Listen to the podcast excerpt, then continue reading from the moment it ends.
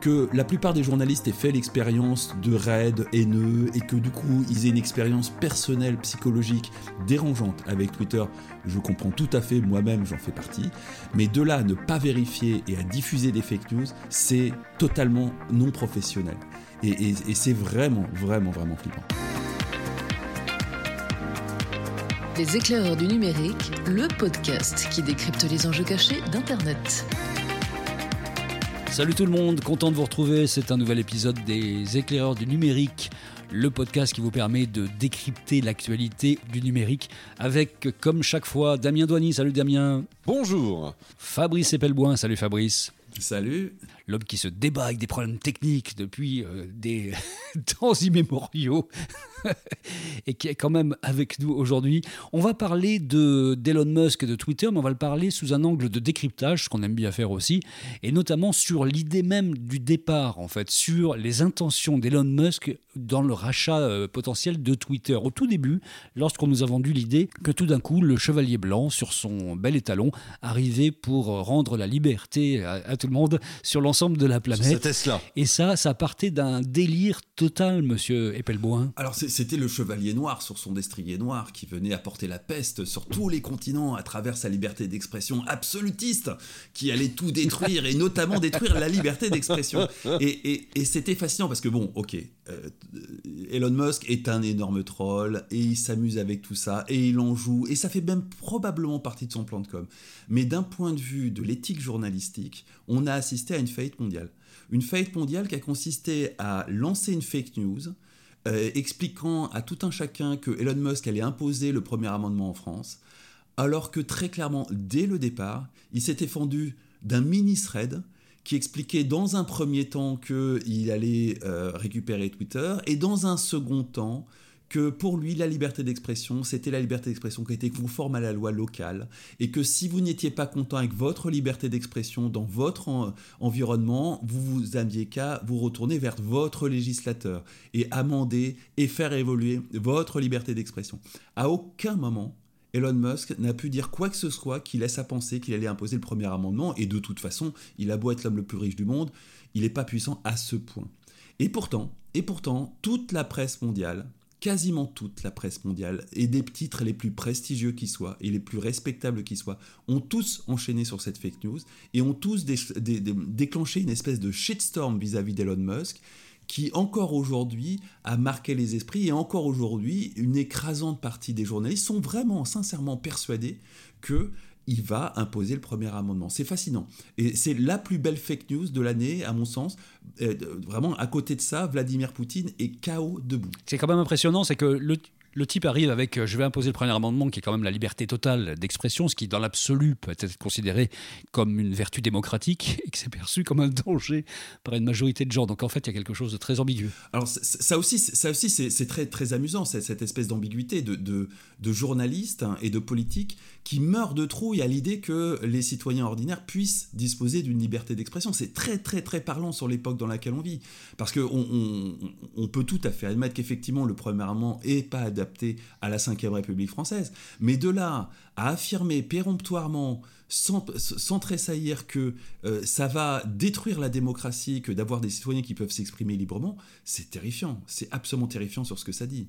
bien. Peut-être que Fabrice, ce qui s'est passé au niveau des journalistes, c'est que cette fake news a été diffusée éventuellement par Twitter et, euh, des journalistes, ou tout au moins des, lobbyistes, pour essayer de contrer euh, euh, la mécanique de Elon Musk qui nous a fait, comme on appelle dans le métier, une bollorée, hein, puisqu'en gros, il, a, il, a, il est rentré par un petit trou et puis bouffe, il a, il a bouffé de l'intérieur tout le reste. Est-ce qu'il n'y aurait pas ça? Autrement dit. Alors, il y, y, a des traces, oui. Oui, il y a des traces d'un d'une espèce de groupement citoyen qui s'est euh, levé contre Elon Musk et qui en fait n'est qu'un fauné d'un gros système de lobbying euh, très richement financé.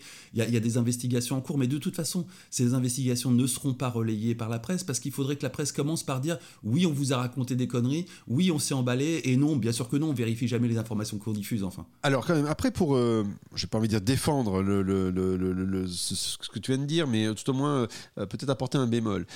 quand on dit qu'on voit des politiques ou des journalistes qui s'élèvent contre la liberté d'expression. C'est plutôt contre l'énorme bordel qui Twitter aujourd'hui. En fait, le, Twitter, c'est pas beaucoup de gens hein, par rapport à des réseaux sociaux. C'est 300 millions d'utilisateurs versus 2 milliards et demi pour Facebook. Donc déjà, pour s'en rendre compte. En revanche, c'est le réseau le plus influent. C'est un club. Twitter, c'est un club VIP. C'est le Rotary, c'est le Lions. C'est là où vous avez tous les journalistes, les communicants, les politiques, les entrepreneurs. La franc-maçonnerie du réseau social. voilà, c'est ça exactement. Ils sont là parmi nous, cachés dans l'ombre, dans, dans, dans, dans, les campagnes.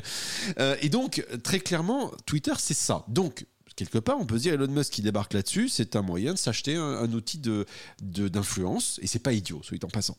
Euh, comme d'autres achètent des journaux ou des chaînes de télévision. Euh, à nouveau, je recite notre ami Bolloré. Donc, très clairement, il y a ça. Maintenant, le fait est que Twitter de base, c'est le bordel. Euh, c'est tout le monde qui parle en même temps. C'est quand même un endroit où tu as le plus de déversoirs de fake news, de diffusion instantanée. Par la logique même de Twitter, tu as une, une sorte de traînée de poudre euh, autour de tout ce qui est fake news, autour de ce qui est euh, notamment aussi racisme. Enfin bref, c'est un bordel sans nom. C'est très violent Twitter en fait. Et donc quelque part, quand on connaît le personnage d'Elon Musk, quand on troll et libertarien, on se dit que c'est pas impossible d'imaginer qu'il veut en faire une sorte d'immense cours des miracles euh, et que quelque part ça va être un bazar innommable et que déjà les journalistes aujourd'hui et les politiques, mais surtout les journalistes, font ce qu'ils peuvent pour essayer d'endiguer certaines fake news et euh, en faisant bien leur travail sur, sur Twitter, mais que en général c'est le bordel intégral. Donc on peut comprendre qu'il y a une sorte de crainte. C'est là où... Alors euh, oui et non. Euh, oui, on peut tout à fait comprendre, et oui, on peut tout à fait comprendre que les journalistes aient une peur bleue des réseaux sociaux, parce que clairement, la, mort des médias, euh, et aujourd'hui ils sont quasiment tous sous assistance respiratoire, euh, est, quand même très liée à l'arrivée, non pas tant des réseaux sociaux, mais cette logique de monétisation exclusive par la pub. qui est à l'origine de tous les problèmes. Euh, là-dessus, on peut comprendre qu'il y ait une peur. Ce qu'on ne peut pas comprendre, c'est qu'il n'y ait pas la capacité intellectuelle à aller regarder la source et s'apercevoir qu'il y a deux tweets coup sur coup et que le deuxième contredit totalement l'information qu'ils sont en train de diffuser à très très très large échelle. Là, ça, c'est pas pas compréhensible, c'est pas pardonnable et c'est clairement une entaille majeure dans la crédibilité des informations diffusées par la presse. C'est catastrophique et c'est tellement unanime que c'en est terrifiant absolument terrifiant. Que la presse ait un problème avec Twitter, ça se comprend. Ça se comprend parfaitement. Que la plupart des journalistes aient fait l'expérience de raids haineux et que du coup ils aient une expérience personnelle, psychologique dérangeante avec Twitter, je comprends tout à fait, moi-même j'en fais partie. Mais de là à ne pas vérifier et à diffuser des fake news, c'est totalement non professionnel. et c'est vraiment, vraiment, vraiment flippant. D'autant qu'il y a un vrai problème quand même de départ, c'est qu'Elon Musk, c'est un entrepreneur qui a des intérêts mondiaux et qui travaille notamment avec des pays comme la Chine et qu'à aucun moment on peut imaginer une seule seconde qu'il va remettre en cause les fondamentaux de la liberté d'expression en Chine en se mettant mal avec Pékin. C'est complètement aberrant d'aller penser qu'une seule seconde, il va aller bouffer son business sur tous les pays autoritaires dans le monde, c'est-à-dire sur la moitié de la planète aujourd'hui. Ça n'a pas de sens. Oui, il y a aussi ça qui, qui, pose question. C'est effectivement là, le alors, c'est toujours pareil. Hein. Euh, la question de se dire euh, le, fameux refrain de ce sont des milliardaires qui tiennent les médias. Euh, donc quelque part là dans ces cas-là, on est tout à fait dans la même, logique. Et c'est vrai que quelque part Dorsey, qui aujourd'hui quelque part se félicite du fait que Musk prenne la, main parce que quelque part Jack Dorsey qui je pense n'a jamais réussi à faire ce qu'il voulait de Twitter. Parce qu'en fait, le problème, c'est qu'il fallait monétiser et il a été obligé d'aller en bourse. Euh, alors qu'en fait, je pense que Dorsey, s'il avait lancé Twitter quelques années plus tard, l'aurait peut-être financé par de la crypto. Euh, le, fait est qu'aujourd'hui, euh, Dorsey est content que ce soit un, Musk parce que ça va permettre, il ne faut pas l'oublier, le retrait de Wall Street de, Twitter. Mais ça pose effectivement des questions concernant notamment tout ce qui est on va dire, ben, influence et conflit d'intérêts, comme tu le soulignais, Bertrand. Et, le problème, c'est que ce problème de conflit d'intérêts, d'influence, de milliardaires, qui, ben, c'est pas nouveau. Et, là aussi, on, est dans une espèce de jeu un peu étrange entre des journalistes qui critiquent, mais qui font partie du problème et qui sont eux-mêmes depuis très longtemps dans ce jeu d'influence acheté par des milliardaires qui euh, s'achètent de l'influence à travers des médias, mais avec des journalistes qui sont plus ou moins indépendants, mais mm, au final qui ont quand même des limites parce que on peut pas, il faut justifier le chèque à la fin du mois.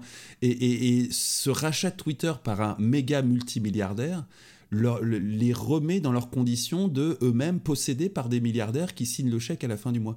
Euh, ce, qui, ce qui est quelque chose qu'ils sont du coup obligés de regarder en face sans poser sur la table parce que ça poserait quand même un léger problème. Et c'est- vraiment un moment fascinant. On, on est en train, à mon sens, de passer du XXe siècle où les milliardaires qui voulaient acheter de l'influence politique et acheter des politiques, s'achetaient des médias, des chaînes de télé, des journaux, des choses comme ça. Et là, on passe à des gens qui sont même pas milliardaires, hein, multi-méga milliardaires, et qui s'achètent des réseaux sociaux et qui deviennent des grands dominants de, ces, de, de cette course, euh, de, de cette cour de milliardaires qui est de plus en plus gigantesque. hein. Donc c'est un peu logique qu'il y ait des inégalités au sein de ces pauvres milliardaires qui sont pas tous égaux, les pauvres. Il y, en a qui ont les moyens de s'acheter euh, Libération, Le Monde, euh, Canal, et puis il y en a qui ont les moyens de s'acheter Twitter et, et d'aller dans l'espace. C'est pas la même catégorie de milliardaires. On voit arriver de, de nouveaux grands dominants et, et- l'effet de panique que ça provoque chez les employés des anciens grands dominants est, est très parlant sur l'époque qui est en train de s'ouvrir devant nous.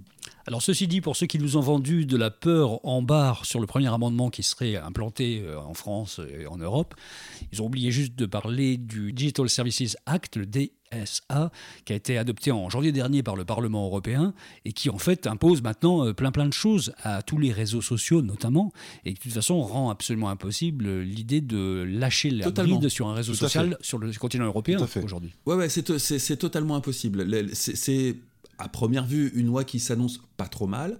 Et le, cœur de la loi, il est très simple, hein, c'est que la modération, c'est-à-dire grosso modo la censure, ce qu'on peut dire, ce qu'on n'a pas le droit de dire, est localisée dans chaque pays européen.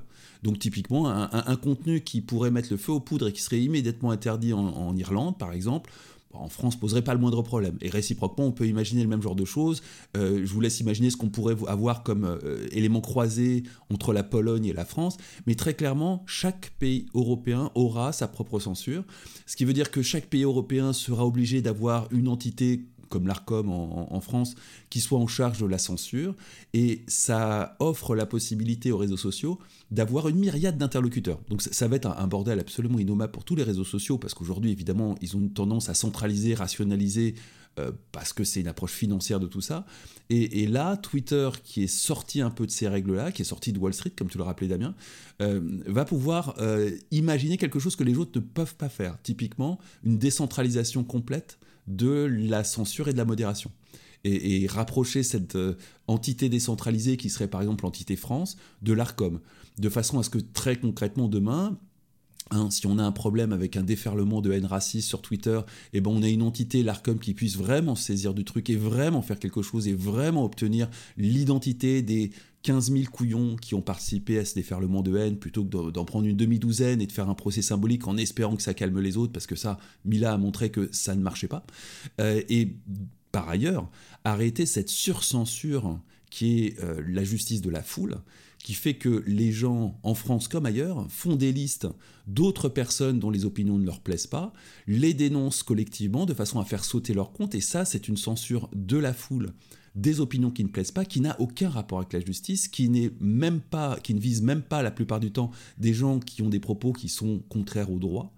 Et, et c'est aujourd'hui cette forme de censure qui s'impose de plus en plus sur Twitter et ailleurs, et c'est particulièrement dangereux parce que ça, nous donne un, un territoire où le dialogue n'est plus possible, où les, seuls les plus forts ou les plus présents, en tout cas sur les réseaux sociaux, peuvent affirmer quelques points de vue que ce soit, et les autres sont juste relégués au silence. C'est particulièrement dangereux dans une démocratie. Je rappelle que le DSA prévoit notamment le retrait rapide des contenus illicites, donc sous quels critères? Ben, On vient de le dire justement, avec des critères qui peuvent être locaux, et l'accès à l'algorithme. Ça, c'est absolument incroyable, parce qu'à l'accès à l'algorithme, c'est-à-dire qu'on va au cœur de la machine, soi-disant en toute transparence, pour aller vérifier ce qui se passe. C'est pas forcément ce qu'il y a de plus intelligent. Alors, oui, ça, ça se lever, le- lever le capot, c'est bien, mais après, il faut savoir ce qu'on cherche dans le capot. hein. C'est si vous avez déjà levé le capot d'une bagnole, vous pouvez lever le capot et dire Oh, c'est beau, c'est un moteur. Mais après, comment il fonctionne, c'est une autre histoire. Et, et- et encore. Et, et encore. Un, un moteur, tu peux, tu peux comprendre comment ça fonctionne, alors qu'un un algorithme d'IA, c'est- même les gens qui l'ont codé, euh, on, leur limite là-dessus. En revanche, ce qui, est intéressant, c'est que là-dessus, Elon Musk n'est pas du tout à l'encontre de ça. D'ailleurs, il l'a dit, lui, ça lui pose aucun problème de, mettre même l'algo en open source. Et si vous revenez à un épisode précédent qu'on avait fait sur Twitter euh, et sur Jack Dorsey, euh, eh bien, Jack Dorsey, avant de quitter ses fonctions de Twitter, avait dit que lui, sa vision de Twitter était d'avoir un outil, une sorte de plateforme globale euh, dans lequel limite, non pas limite, même, où, où chacun pourrait intégrer son propre algorithme. En gros, si tu as envie de lire uniquement des choses sur les éclairs du numérique et tout ce qui va autour de, du numérique, la souveraineté, que sais-je, eh bien, tu pouvais mettre un algorithme spécifique qui te permettait de lire ce genre de choses-là et donc quelque part te créer une sorte de bulle de filtre, mais qui est, on va dire, gérée par toi-même. Autrement dit, tu ne la subis pas. C'est toi qui es à l'origine de celle-ci.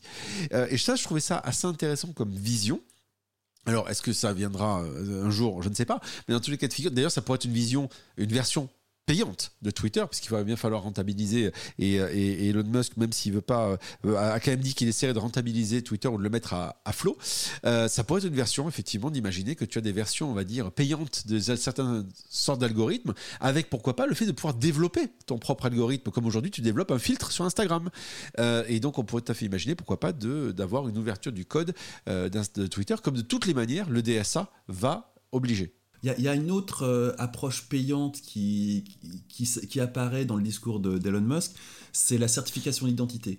la fameuse pastille bleue qui certifie qu'on est bien la personne qu'on prétend être sur Twitter et, dont les modalités de certification sont, sont floues et discutables. Hein. Euh, là, très clairement, il a l'intention d'en faire un truc beaucoup plus sérieux. Euh, de l'ordre du KYC pour ceux qui connaissent un peu les, les compliance dans le secteur bancaire, mais quelque chose qui certifie vraiment votre identité euh, qui sera probablement lié du coup à une version payante de Twitter. Et, je pense que l'une des ambitions de, Musk, c'est d'arriver à trouver un modèle économique euh, qui lui permette de faire en sorte que ces fameux algorithmes liés à la publicité qui causent tous ces problèmes de polarisation, de haine, enfin qui sont très responsables de cette polarisation et de cette haine, euh, soient mis de côté au profit d'autres algorithmes qui, eux, vont mettre en valeur d'autres formes de modèles économiques de façon à peut-être pondérer ces, effets-là, ou en tout cas en explorer d'autres peut-être. Mais euh, là, clairement, il y a une volonté de sortir du modèle de monétisation par la pub. On, pourrait imaginer, par exemple, qu'il y ait une, survisibilité des comptes certifiés et payants. Euh, est-ce que ça aurait, quels effets ça aurait? Honnêtement, on n'en sait rien. Hein. On, on, est en train de parler de donner plus de poids aux riches. C'est pas forcément quelque chose de super démocratique non plus mais on, est aussi en train de parler de réparer un système qui diffuse de la haine et de la polarisation dans la société. Donc c'est bien que quelqu'un s'en saisisse et change les choses. Bah, peut-être qu'il y a l'envie de retourner à ce qu'était Twitter au départ, qui était un réseau de gens bien pensants, je veux dire des gens euh, qui étaient très très sympas entre eux. Il n'y avait pas beaucoup de clash au tout départ sur Twitter en fait. Non, non, au tout départ c'était assez euh, ouvert sur la discussion euh, et un peu comme a été Clubhouse avant que ça passe à autre chose. Et peut-être l'envie de retrouver ça, c'est-à-dire entre gens de bonne compagnie qui sont tous certifiés, dont on sait qu'ils sont, on paye et on se retrouve avec ces gens-là. Et puis la plèbe n'a qu'à aller discuter dans le reste de Twitter où c'est du grand n'importe quoi. Il y a, peut-être quelque chose de ce style-là. Hein. Il y a peut-être quelque chose de ce style-là. Peut-être. C'est pas forcément très réjouissant, mais, mais c'est vrai qu'instinctivement, tu te dis que ça pourrait résoudre pas mal de problèmes. Après, c'est quand même assez dérangeant l'idée de seuls les riches ont, droit à la parole. mais on en revient à la logique de club dont je vous parlais tout à l'heure. Le Rotary, le Lions, le fait qu'il faut que tu mhm. payes pour rentrer ou que tu montres quelque chose qui fait que tu vas, tu vas en faire partie. Alors, je pense que tout le monde aura accès à Twitter. Mais aujourd'hui, il y a Twitter Blue qui existe. Twitter Blue, c'est déjà une version payante euh, de Twitter. Et en gros, pour en faire partie, euh, bon, il faut que tu payes, mais tu peux aussi, ça t'offre une exclusivité qui est déjà très segmentante, qui est que ça te permet d'afficher si tu as un NFT. Donc si tu as acheté un, board ape ou ce que tu veux, euh, tu peux l'afficher. Or, on le sait très bien, ceux qui ont, acheté des NFT sont des gens qui ont des, des, cryptos, donc des gens qui quelque part ont du fric, ont investi là-dedans, donc sont des early, des early adopters ou des gens qui ont déjà du pognon, qui ne savent pas quoi en foutre. Donc très clairement, le fait déjà de afficher uniquement ton, ton, ton, NFT parce que tu as pris la version payante de Twitter, c'est déjà une carte de membre. Euh, et donc, on peut tout à fait imaginer qu'il aille dans ce sens-là. Et ça, à la rigueur, je pense qu'ils sont fous complets, euh, Elon Musk. Parce que justement, euh, s'il était démocratique, il ferait pas un voyage en sur Mars en expliquant qu'il n'y aura que les, riches qui pourront y aller, parce que de toutes les manières, c'est comme ça. Donc, voilà, il y, a, quand même cette logique-là qu'il faut avoir en tête. Alors après, effectivement, ce qui peut faire peur, c'est que le gars est un troll. Donc, pour le bien, pour le mal de l'histoire Moi, il y a un dernier point qui financièrement me pose question. Euh, c'est euh, équilibrer Twitter. Moi, je pense que c'est impossible. Euh, par sa structure même, Twitter n'a pas été construit comme Facebook. Euh, il faut reconnaître ça à, Dorsey, qui est une sorte de hippie des temps modernes, quelque part, hein, versus euh, Zach, euh, qui avait été très bien conseillé, très bien, il guillemets, hein, par Peter Thiel ou autre, qui est le fait que les autres ont très bien compris immédiatement qu'il fallait construire une structure de data et qu'il fallait pomper toutes les datas et les, croiser le plus possible pour faire une sorte d'énorme CRM avec Facebook, versus Dorsey, qui a mis très, très, très longtemps avant d'arriver à récupérer des datas. Et encore aujourd'hui, euh, pour en avoir discuté avec les équipes de Twitter, ils n'ont pas du tout la richesse du dataset qu'aurait un Facebook, hein, par exemple. Donc très clairement, Twitter, à mon avis, est quasiment immonétisable, euh, on va dire au sens vraiment euh, faire cracher la machine comme fait un, un Facebook Au- qui, je le rappelle, Au, au hein, sens de la pub, fait oui, oui. Au sens Oui, de oui, la pub, ils sont dans une impasse d'un point de vue business, ouais. Voilà, selon le modèle, ce modèle-là, je rappelle que Facebook aujourd'hui euh, euh, fait quasiment 50% de marge. Donc très clairement, euh, ce qui est très clair là-dessus, c'est que voilà, du point de vue de la pub, donc il faut trouver autre chose. Et ce autre chose, ça peut être ce qu'on vient de dire. Un autre truc qui aujourd'hui est très monétisé par Twitter et c'est pas très bien, pas très vu par nous, nous utilisateurs hein, finaux, mais c'est les API. Les API de Twitter, l'accès à l'API de Twitter coûte cher. Euh, parce que d'abord, il y a la bande passante, et puis le fait que d'utiliser les datas, le dataset, coûte très très cher. Or, Twitter a une caractéristique par rapport à Facebook ou tous les autres réseaux sociaux existants, c'est que c'est le seul réseau social ouvert. Donc, sur lequel on peut faire des études sociaux, ou des études, on va dire, euh, quali, quanti, on peut faire de l'analyse. Euh, Nicolas Van Der Beest, qui j'espère viendra un jour dans ce, dans ce podcast pour nous en parler. Et donc, l'accès à l'API coûte de plus en plus cher. Et on pourrait tout à fait imaginer que typiquement, un scénario soit qu'Elon Musk va payer très cher les gouvernements ou euh, des, des cabinets de consulting qui ont énormément de fric euh, pour justement leur permettre d'accéder à ces données. Mais c'est le seul moyen pour eux de pouvoir avoir un accès à une sorte du pouls mondial de l'opinion publique. Et donc ça pourrait être une piste qui serait assez intéressante à creuser. Cependant, pour finir, il y a un élément à avoir en tête, c'est que la structure de finance, de financement des 44 milliards que va mettre sur la table te- euh, Tesla, euh, Tesla, Elon Musk, pardon, je dis Tesla parce qu'il a mis en gage une partie de, de- de son fric et notamment adossé aux actions Tesla. Ça, c'est un premier point. Il a plus de 20 milliards qui a été prêté par des banques. Mais le troisième, c'est la dette, l'augmentation de la dette. Et la dette passerait à 900 millions de dollars pour Twitter, ce qui veut dire que ce serait totalement ingérable ou intenable pour le réseau. Écoute, on va en rester là-dessus, je pense, sur ce sujet-là, parce que de toute façon, c'est un sujet dont on reparlera, vu que ça évolue absolument en permanence et qu'on n'est jamais à l'abri d'une surprise avec Elon Musk. Ça, c'est au moins une certitude qu'on peut avoir. Mark Zuckerberg et lui sont des gens qui Jamais. amusent notre quotidien d'une certaine façon, donc tout va bien. Hmm Ah, Ce qu'on peut retenir au global, c'est que finalement, c'est peut-être pas si négatif que ça. Et là, je reconnais, je bats ma culpe euh, et je fais mon mea culpa. J'avoue que j'étais très négatif sur le début sur les réseaux, sur l'arrivée d'Elon Musk sur, le, sur Twitter. Peut-être que finalement, il faut que je mette un peu d'eau dans mon vin. À voir, je ne sais pas. Euh, c'est Michel Lévy-Provençal qui a fait un bon article sur le sujet en expliquant que finalement, il faut peut-être pas Oui. en avoir peur. Euh, Oui, oui, excellent article. je, je reconnais que peut-être il y a une ou deux petites choses à revoir. Maintenant, il y a un dernier point, c'est que comme Elon Musk est un gars par définition imprévisible, et que le mec ne va pas forcément au bout de toutes les promesses qu'il a pu faire, hein, notamment chez Tesla. hein. Moi, je fais partie de certains groupes Tesla. Je n'ai pas de Tesla, mais pas mal de copains qui en sont et, qui sont assez remontés après Elon Musk, certaines promesses qui avaient été faites qui n'ont pas été tenues. Voilà, moi je serais chez Twitter. euh, bon, pour l'instant, je ne serais pas très à l'aise non plus quand même. Parce que le gars, c'est de, de la nitroglycérine. Ah bah de toute façon, c'est clair que les employés de chez Twitter au- aujourd'hui sont, sont pour la plupart sur un siège éjectable et euh, ont toutes les raisons du monde de craindre l'arrivée d'Elon Musk. hein. Mais c'est pas forcément plus mal parce que très clairement, il se passait des choses pas clean du tout. Il faut, rappeler, euh, et on, va conclure là-dessus, que euh, Twitter a censuré non seulement le compte du président en, poste des États-Unis, ce qui est quand même une décision hors justice du, fait de, euh, du maître. Enfin, c'est complètement incroyable d'un point de vue justice, ce type de décision. Mais non seulement ça, mais une semaine auparavant, ils avaient censuré une information du New York Post hein, qui aurait pu changer la donne dans l'élection présidentielle américaine. Donc ils ont délibérément interféré dans une élection présidentielle et pas n'importe quelle présidence. C'est- stupéfiant comme capacité d'une entreprise privée à s'interfacer dans une élection, à euh, changer les règles du jeu en cours de route et à censurer à la fois des informations et des individus parce que ça ne leur plaît pas. C'est juste incroyable. C'est- logique que, voyant arriver Elon Musk, qui lui est beaucoup plus euh, favorable à, Donald Trump, les mecs se disent qu'ils vont tous se faire décapiter, parce qu'effectivement, beaucoup d'entre eux vont y passer. Bon, pour conclure, venez tous nous troller sur Twitter. On est là euh, en permanence, Damien, Fabrice et moi là-dessus. Et si vous voulez être plus gentil, vous pouvez mettre des étoiles, des cœurs, tout ce que vous voulez, vous abonner sur toutes les plateformes de podcast. C'est moi qui l'ai fait cette fois-ci, Damien, tu m'excuses. Mais j'avais envie vraiment de vous lancer pour une fois dans cette petite conclusion publicitaire. Merci Damien, merci Fabrice. Salut à vous et à très bientôt dans le podcast des éclaireurs du numérique. À très vite. À bientôt. Les éclaireurs du numérique, un podcast de Bertrand Lenôtre, Damien Douany et Fabrice Epelboin. Vous avez aimé ce podcast? Retrouvez-nous sur leséclaireurdunumérique.fr.